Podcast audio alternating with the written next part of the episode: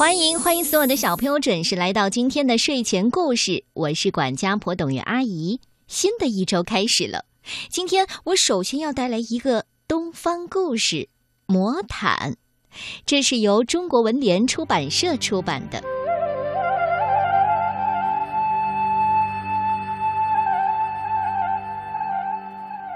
在神秘的古印度，住着一位老国王，有哈桑。阿里、阿密罗三个王子，还有一个名叫努如尼哈尔的养女。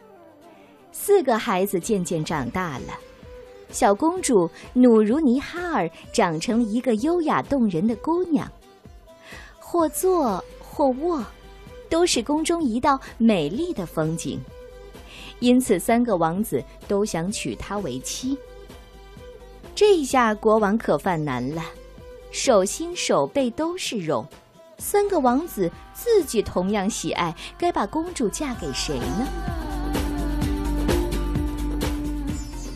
他终于想出一个好办法，把三位王子叫到身边，说了：“只有最聪明勇敢的人，才配得上最美丽的努如尼哈尔。”我决定给你们一次小小的考验。现在你们出发吧，到各地去闯荡。谁能带回最神奇、最有用的宝物，我就把公主嫁给谁。三位王子打扮成商人的模样，各自出发了。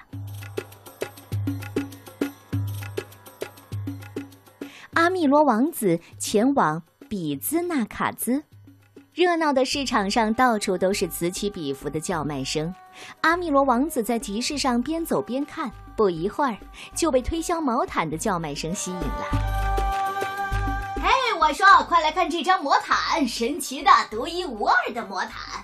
嘿，你乘着它想去哪儿就去哪儿。啊，这魔毯多少钱？哦，这位客官，我们童叟无欺，只要三十袋金币，怎么样？够便宜了吧？其实，这位推销毛毯的早就看出这个客人气宇不凡，一定是个有钱人，所以说了很高的价钱。可阿密罗王子果然爽快的答应了。好吧，我买了。阿密罗王子得到了魔毯，马上坐上它回到王宫，呈给父王。不久，另外两位王子也回来了。阿里王子拿出了望远镜。父王，您看，这台望远镜可是新发明的，从这儿能看到很远的地方。以后我们再也不怕敌人偷袭了。哈桑王子也小心翼翼地拿出苹果。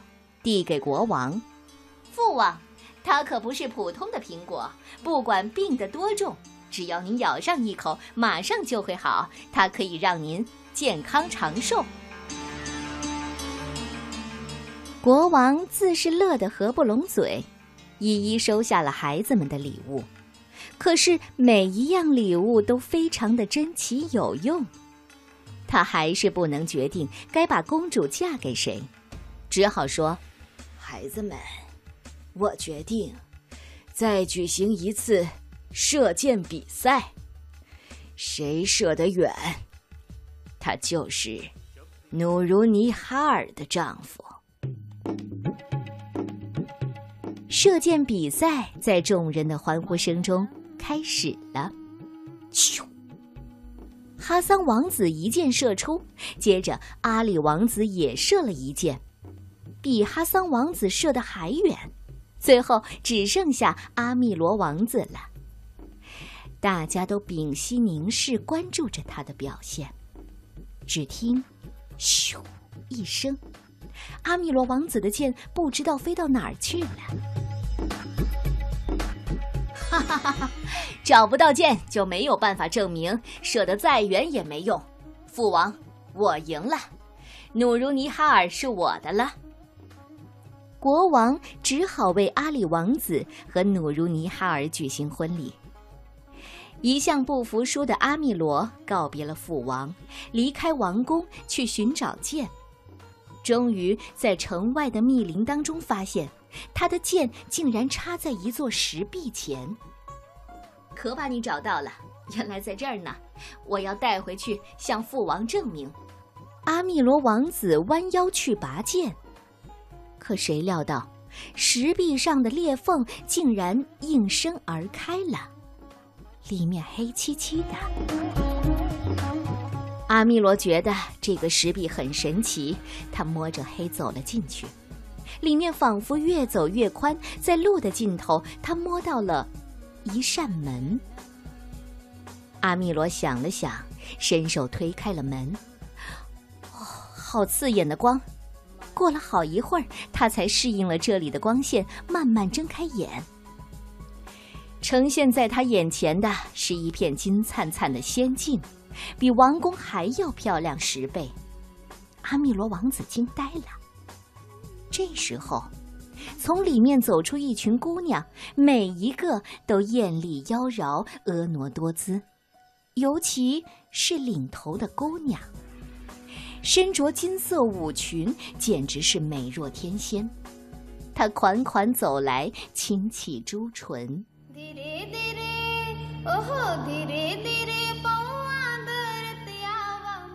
欢迎光临，阿米罗王子，我正等着你呢。我是这儿的主人，皮里帕奴。原来她是这里的女神，并非凡人。听说阿米罗王子非常优秀，就用剑把他引来了。没过多久，阿密罗王子也爱上了机灵乖巧的皮里爬奴，于是他们正式举行了婚礼，过起了幸福的日子。在这里，吃的是山珍海味，穿的是绫罗绸缎，每天都可以举办舞会，开心的玩儿。阿密罗都有点乐不思蜀了。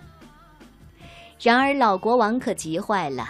左等右等都不见阿密罗王子回来，就找来女巫，让她帮自己查找王子的下落。女巫摸着水晶球，念了一遍谁也听不懂的咒语：“你不必担心，阿密罗王子很健康，过得很幸福。”这时候，阿密罗也开始想念父王。他对皮里帕奴说了：“我想回家一趟，告诉父王我过得很好。”行，不过千万别说出我们的住处，不然会有麻烦。阿密罗王子带着一大群侍卫，骑着白马，威风凛凛的向王宫走去，心里那个高兴啊！国王看到阿密罗回来了，马上冲过去，紧紧的抱住他。孩子，你都去哪儿了？父王，让您担心了，真的是儿臣的错。我过得很好，您放心。但是，求您一定不要多问。相聚的时光总是显得很短暂，十天的时间很快过去，阿米罗该回去了。国王知道儿子大了，不能总拴在身边，出去锻炼锻炼也是好事，只好依依不舍地和儿子告别了。没想到，就在阿密罗走后，有个大臣对国王耳语：“皇上，您一定想知道王子生活在什么地方吧？我看了王子的那些侍卫。”他们的衣服很漂亮，而且干干净净的，所以一定不是从很远的地方来的。王子肯定就住在附近。对呀，你说的太对了。这孩子跟我隐瞒什么呢？叫女巫过来。于是女巫飞快的追了过去，悄悄的跟在队伍后。当他追到一座石山前，女巫傻眼了。刚才明明还在前面的，怎么一转眼就都不见了？哎，真是怪事，我可从来没有遇到过。连法力高强的女巫也觉得很头疼，只好先回宫向国王交差。这叫什么话？既然他在附近，肯定会再出现的。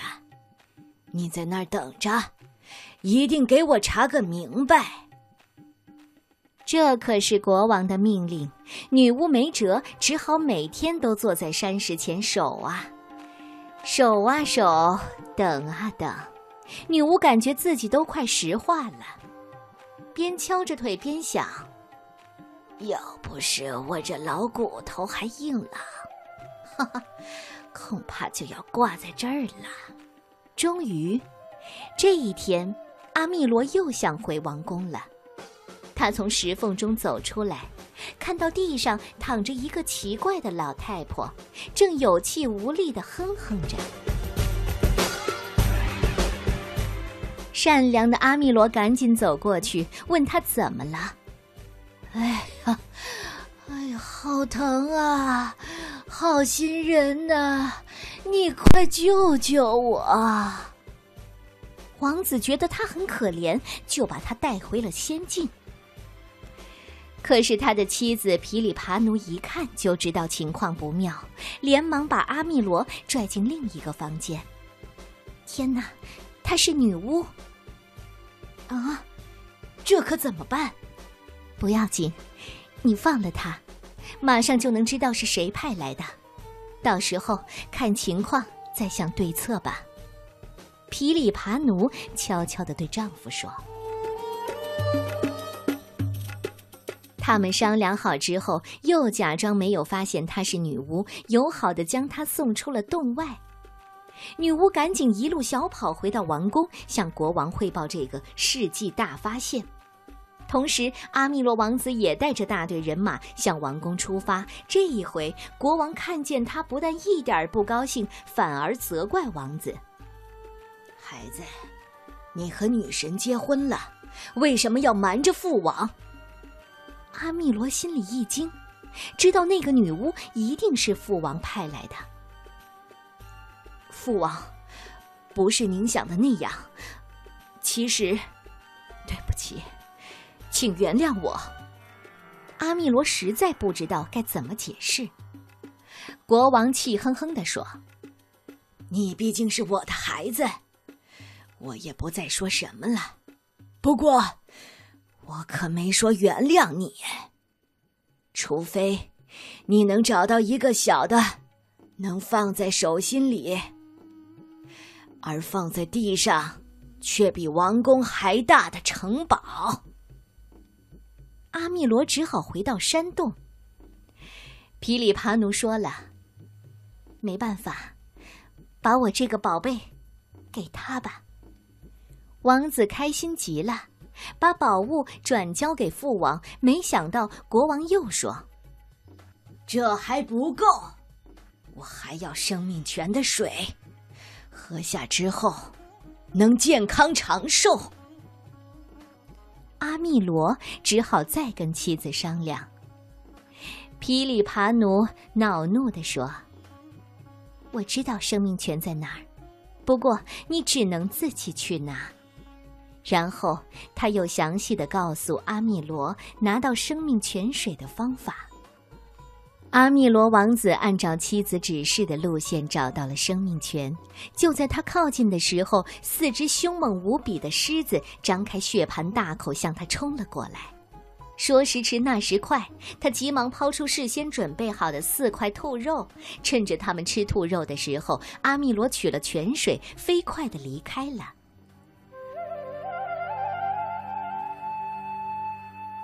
原来，这四只狮子。是生命泉的守护者，只有兔肉才能让他们安静。阿密罗擦了擦冷汗，还好他听了妻子的劝告，准备了兔肉。他一路飞奔回到王宫，国王拿过生命泉水，顿时眉开眼笑。不过他立即又板起脸说：“我还是不能原谅你，除非你能找到一个身高五十厘米、又力大无穷的小矮人。世界上哪有这种神奇的人呢？阿密罗王子只好垂头丧气的回到仙境。皮里爬奴安慰着丈夫：“放心吧，为了你，我会尽全力的。现在，只能找我哥哥帮忙了。”说着，皮里爬奴拿出了一颗红色的玛瑙石，丢进熊熊燃烧的火焰里。说也奇怪，不一会儿就从火焰里跳出一个五十厘米高的小矮人。他举起粗壮的手臂，亮了亮结实的肌肉，用雄浑的声音说：“我是神奇的大力士，天不怕，地不怕。青龙白虎跟我走，朱雀玄武随我吼。拳打关内镇山虎，脚踢塞外坐山雕。剑术超群无人敌，人送绰号鬼见愁。”说着，大力士摆了个姿势，随手一挥，变出一根铁棒。乖乖，这根铁棒要十几个人才能抬得动呢，他却像拿玩具一样，轻轻松松的扛在了肩上。亲爱的阿米罗，我们走吧。不管你到哪儿，我都会保护你的。谢谢你，大哥。阿米罗高兴极了，骑上马走向王宫。小矮人在后面拿着铁棒，健步如飞，一点儿也不比马跑得慢。他们就这样在众人惊讶的眼光当中，一路来到了王宫。大力士用冷峻的眼神看了国王一眼。听说你想见我，有什么事儿吗？是不是想尝尝这铁棒的滋味儿？国王呢？他吓得浑身发抖，直往后躲，差点从宝座上滑下来。啊，哪里哪里，让英雄见笑了，见笑了。呃，我我我我只是想和您做个朋友，这这这都是亲戚了，要常来走动啊，常来走动。国王非常不自然的干笑着。大力士可不买他的账，又往前走了几步，站得更近了。哦，是这样吗？不是想让我替你做别的事儿吧？呃，没没有，以后大家都是一家人了，要互相照顾，互相帮助嘛。这么说，你原谅阿米罗了？那我就告辞了，再见。呃呃，再见，呃呃，再也不要见了。